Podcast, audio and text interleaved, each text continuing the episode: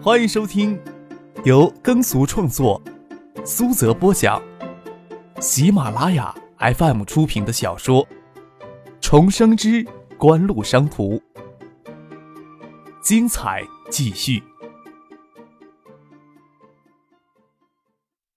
第一百一十六集。不管怎么来说，周富明才是对海州市大宗商业用地拥有最终决定权的人。但此时的万勇似乎笼罩过多的光芒，锦湖也流露出涉足商业地产的意愿。锦湖的董事邵志刚相当的活跃，宏远更是直接就要上马与沙田旧城改造项目配套的安置房项目，这些都应该由他周富明来拍板决策。但是现在连叶家都要讨好万勇，周富明心里多少有些不是滋味。自从决定离间万勇与周富明之间的关系。唐学谦对于万勇的态度有着微妙的转变。首先，在土地决策上的事情改变消极应对的态度。在此之前，海州商业用地小事由万勇决定，唐学谦不会过问；大事则拿到常委会议上讨论，由周富明间接控制。现在，唐学谦都会在万勇提交的商业用地项目审批文件上积极的付钱。商业用地项目审批上一旦有唐学谦的付钱。很多项目就不需要再拿到常委会议上讨论，变相的让万勇拥有更大的决策权限，相应的给周福明造成万勇越来越不重视他的想法。唐学谦与万勇的关系微妙的转变，如梗在咽喉的一根刺，让周福明心里很不舒服。这才是周福明最在意的事情。周福明想到自己今年都五十六了，干完这一届，省里要没有特别硬的支持，他就要退二线了。就算没有徐学平这一层因素，周富明都不想再跟唐学谦直接起冲突了。唐学谦才四十四岁，就算自己能再干一届，前后也就压制唐学谦九年。过了这九年，他也才五十二岁，正值年富力强的壮年，要考虑到日后好相见呀。在自己政治前途越走越窄，而唐学谦的日程却日益光明，徐学谦倒也罢了，现在竟跟叶家亲热起来。万有与唐学谦之间的关系变化，让周富明想到另一种可怕的可能：利益所形成的链条很容易因为利益而断裂，非常的脆弱。唐学谦这政治前程又是那么的光明，就算万勇有转战投营的心思，也不是很奇怪的事情。看到叶剑兵、唐学谦、万勇站在一起和颜悦色的交谈，周富明心里越来越不是滋味加上叶剑兵刻意对他的冷落，整个宴会。周富明的脸色一直阴郁不定。在这种场合，只要叶剑兵不兴奋地纠缠他，张克自然不会引人注目。他静静地观察着晚宴上的每一处细节。盛兴这次举办的答谢宴，邀请海州市许多政商名流，就是要给某些人错误的印象。盛兴要在海州有持续的大动作，这才广结海州政商名流。西城卖场的成功，当然会促使盛兴接下来会有更大的动作。但是盛兴的步伐比别人预想的要大得多。张克回到海州这几天，除了要处理公司的事务，还要给叶剑兵缠着听他的宏大设想。西城卖场的成功让叶剑兵的信心很受鼓舞。他组织三到四个月，直接在省城开设盛兴环球电器的旗舰卖场，占据省内商业领域的制高点，组建完善的物流客服体系，追求盛兴在终端商业网络的地位。然后在省城大量的复制海州西城卖场模式的同时，再向整个华东地区扩张。张克也不清楚盛兴的举动会不会激发苏宁电器提前全面进入家电连锁业，但是现在要考虑这些还太早了。家电连锁业在国内几乎还是空白，以高歌猛进的豪情攻城绿地才是盛兴要做的事业。张可只想知道叶家所掌握的资金链会支撑他们走到哪一步。才会暂时的停下来歇一歇呢。张克要叶剑兵配合他挖坑掩埋赵景荣、万勇，对盛兴的庞大计划自然是很积极的出谋划策。不过他这时候躲在角落里，嘴角挂着浅笑，不免流出太多阴谋的意味。张克笑起来总让人有不安心的感觉。唐静、谢婉晴、叶晓彤站在角落里，对张克脸上的笑容评头论足。叶晓彤决定离张克远一些好。却不知道叶剑兵已经心甘情愿的给张克当枪使了。谢婉清知道张克的详细计划，瞥眼看了远处分得开的两堆人：万勇、谢剑兵、唐学谦、谈笑风生。周富明虽然也给人围着，但是脸色阴沉，时不时的会望向唐学谦那边。而张克仿佛像潜藏的蝰蛇，目不转睛的注视着两堆人。大概再没有如此生动鲜明的政治生态图了吧？喂，想到张克还只有十七岁的年龄，谢婉清都免不了有哑然失笑的感觉。虽然心里会很依赖，但是时不时的要想起他是一个半大不大的少年。谢婉清轻声唤起张克的注意。啊！张克这才注意到婉晴跟唐静、叶晓彤他们正对自己评头论足，走过来问道。有什么事儿？碎碎念个不停。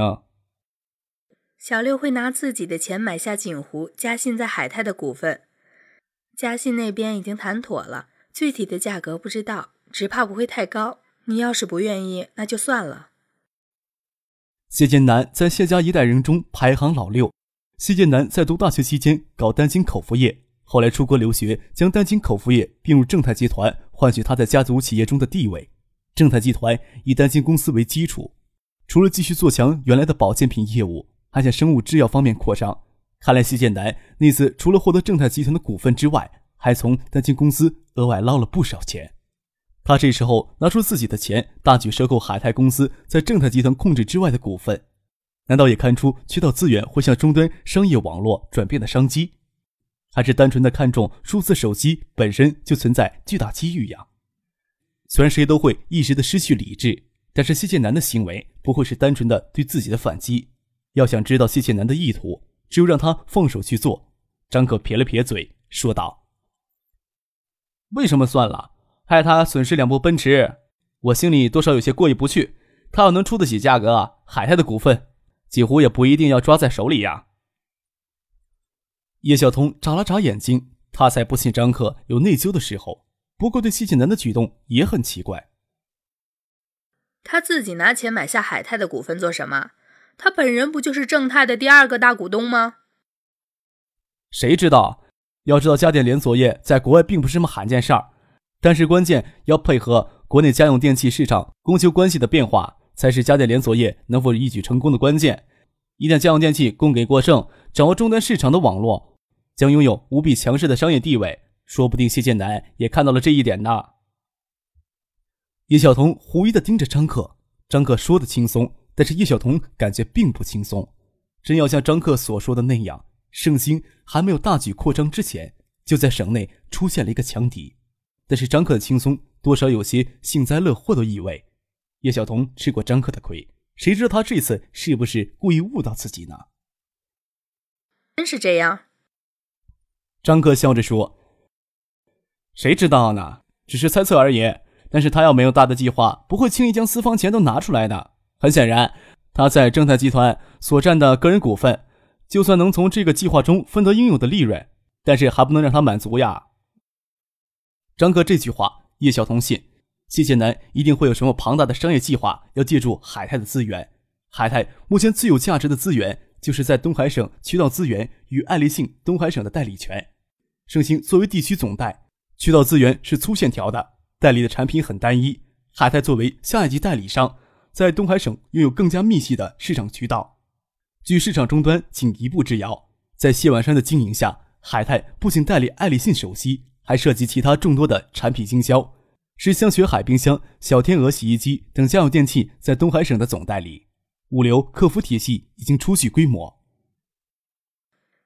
锦湖不会制止海泰盲目的跟盛鑫竞争的。叶晓彤真有些相信张克的判断。锦湖只是小股东，影响不了海泰的经营决策。与其日后在海泰与盛鑫之间难以取舍，还不如现在就退出来，以后可以坚定的站到盛鑫这一边，摇旗呐喊呢。张克舔着脸说：“明明要从海泰退出是他自己的意思，却硬要牵涉上盛鑫。”叶晓彤横了他一眼，说道。锦湖在海泰的股份有没有可能转让给盛鑫？话刚出口就觉得有些妄想了。且不说正泰集团与优先认购权，谢婉清毕竟是谢家的人，怎么可能明目张胆的背弃整个家族呢？张克更想正泰集团能够真正成为盛兴的商业劲敌，也方便他跟盛兴更加同仇敌忾。至于谢晋南的意图是什么，他没有太多的把握。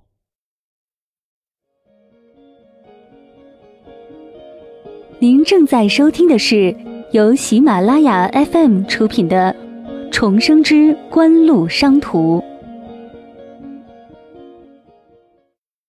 但是，不管谢剑南的意图是什么，叶剑兵倒也坦然说道：“他要来，便由他来。”这是答谢宴后叶剑兵所说的豪言壮语。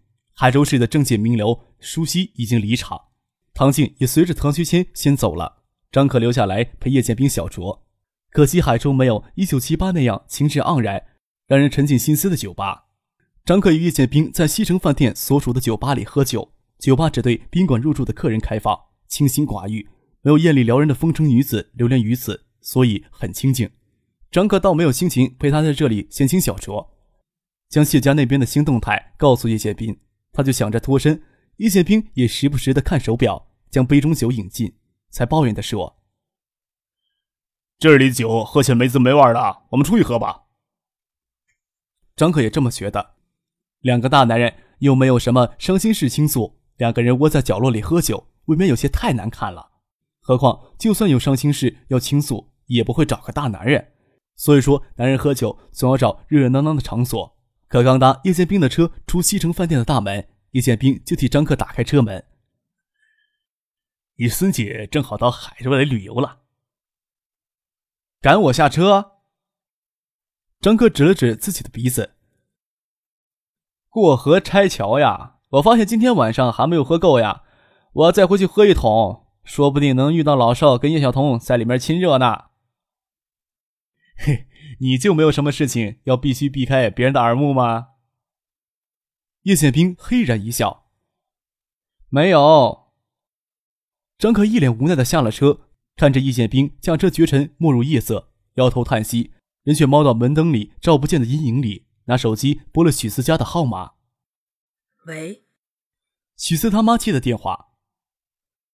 骚老板，约了一个人清凉的出来喝一坛呐。张克学着惠山话说了一通，听到许思妈抑郁的在电话那头说：“不晓得谁又打错了电话，话都听不懂。”过了一会儿，许思的电话就拨了进来。刚才是你的电话？嘿嘿，你倒是蛮聪明的，一猜就猜到我了。这几天家里电话拆线厉害，我妈都要找电信局来维修了。许思在电话那头轻笑着：“ 拜托，你下回改个方式吧。”张克嘿然一笑，偷偷回到西城饭店的停车场，将车子开了出来。刚到干休所，就看见许思下楼来，穿着 T 恤、棉布裙，长发随意的梳在脑后，说不清的娴静柔美。夜里的城市暑气消退，夜风习习，张克任意躺在许思的腿上，很舒服的闭上眼睛。享受许思柔软娇腻的手在自己的头顶轻轻的摩擦着。TI 公司对解码芯片研发很顺利，但是 TI 公司的解码芯片要进入国内寄到香港最方便，在香港成立代理公司的好处很多。香港是目前国际上税收最为优惠的自由贸易区之一，全球有数不尽的公司在香港登记注册，日后资金从在香港登记注册的公司转到国内来投资，就可以享受外资的待遇。最为关键的是。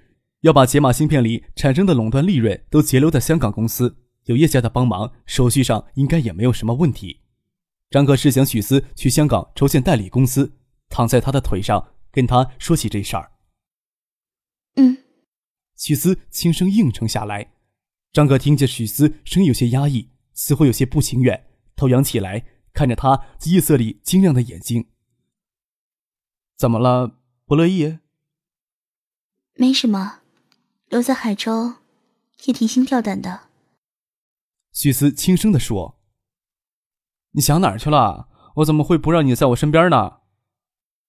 张克侧身轻轻搂着许思轻盈的腰肢，将脸贴到他充满弹性的温暖小腹上。你知道艾达跟 T I 那份协议值多少钱吗？目前斯高百的解码芯片每片七十美元，香港代理商又从中抽二十美金，国内的制造商。要每块解码板支付近七八百的代价，只要解码板的市场垄断价格不会被第三家公司打破，香港的公司至少能从 TI 公司提供给我们的每块解码板里截留四十多美金的利润，那份协议价值完全取决于影碟机市场的规模与艾达所能占到的市场份额。影碟机市场到底有多大，谁也无法估算。就连 TI 公司现在都没有给予足够的重视。我会将这部分利润都截留在香港公司里，这笔财富的规模将会大到令人吃惊的程度。除了你，我还能信任谁呀？对不起，许思轻声地说。他没有想着要去跟唐静争夺什么，也担心他的存在会影响张克与唐学仙家的关系，所以张克一提出来让他去香港，他首先想到这件事，心里有些内疚，轻轻抱起张克的脑袋。可是。我会做的事情太少了，就怕让你失望。具体技术上的合作还是由爱达技术部来执行。你要什么东西都精通了，我哪有借口去香港经常找你啊？谁要你来找我的？我一个人也行的。许思抿嘴笑着，看着张克的眼睛在微弱的夜光里发亮，手缠着自己的腰肢滑上来，稍微挣扎了一下。不要。不要在这里，在海州市去哪里都不合适。张克现在晚上都要回家去睡，总不能半夜将许思丢到宾馆里。张克可不忍心对他如此。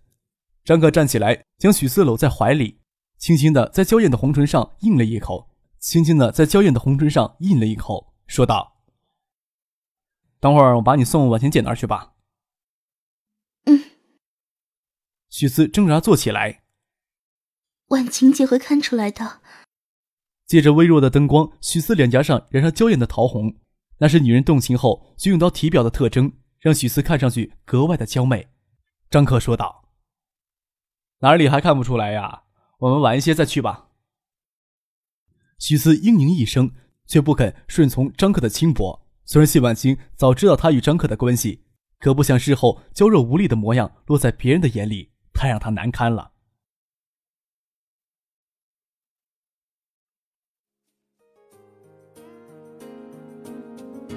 听众朋友，本集播讲完毕，感谢您的收听。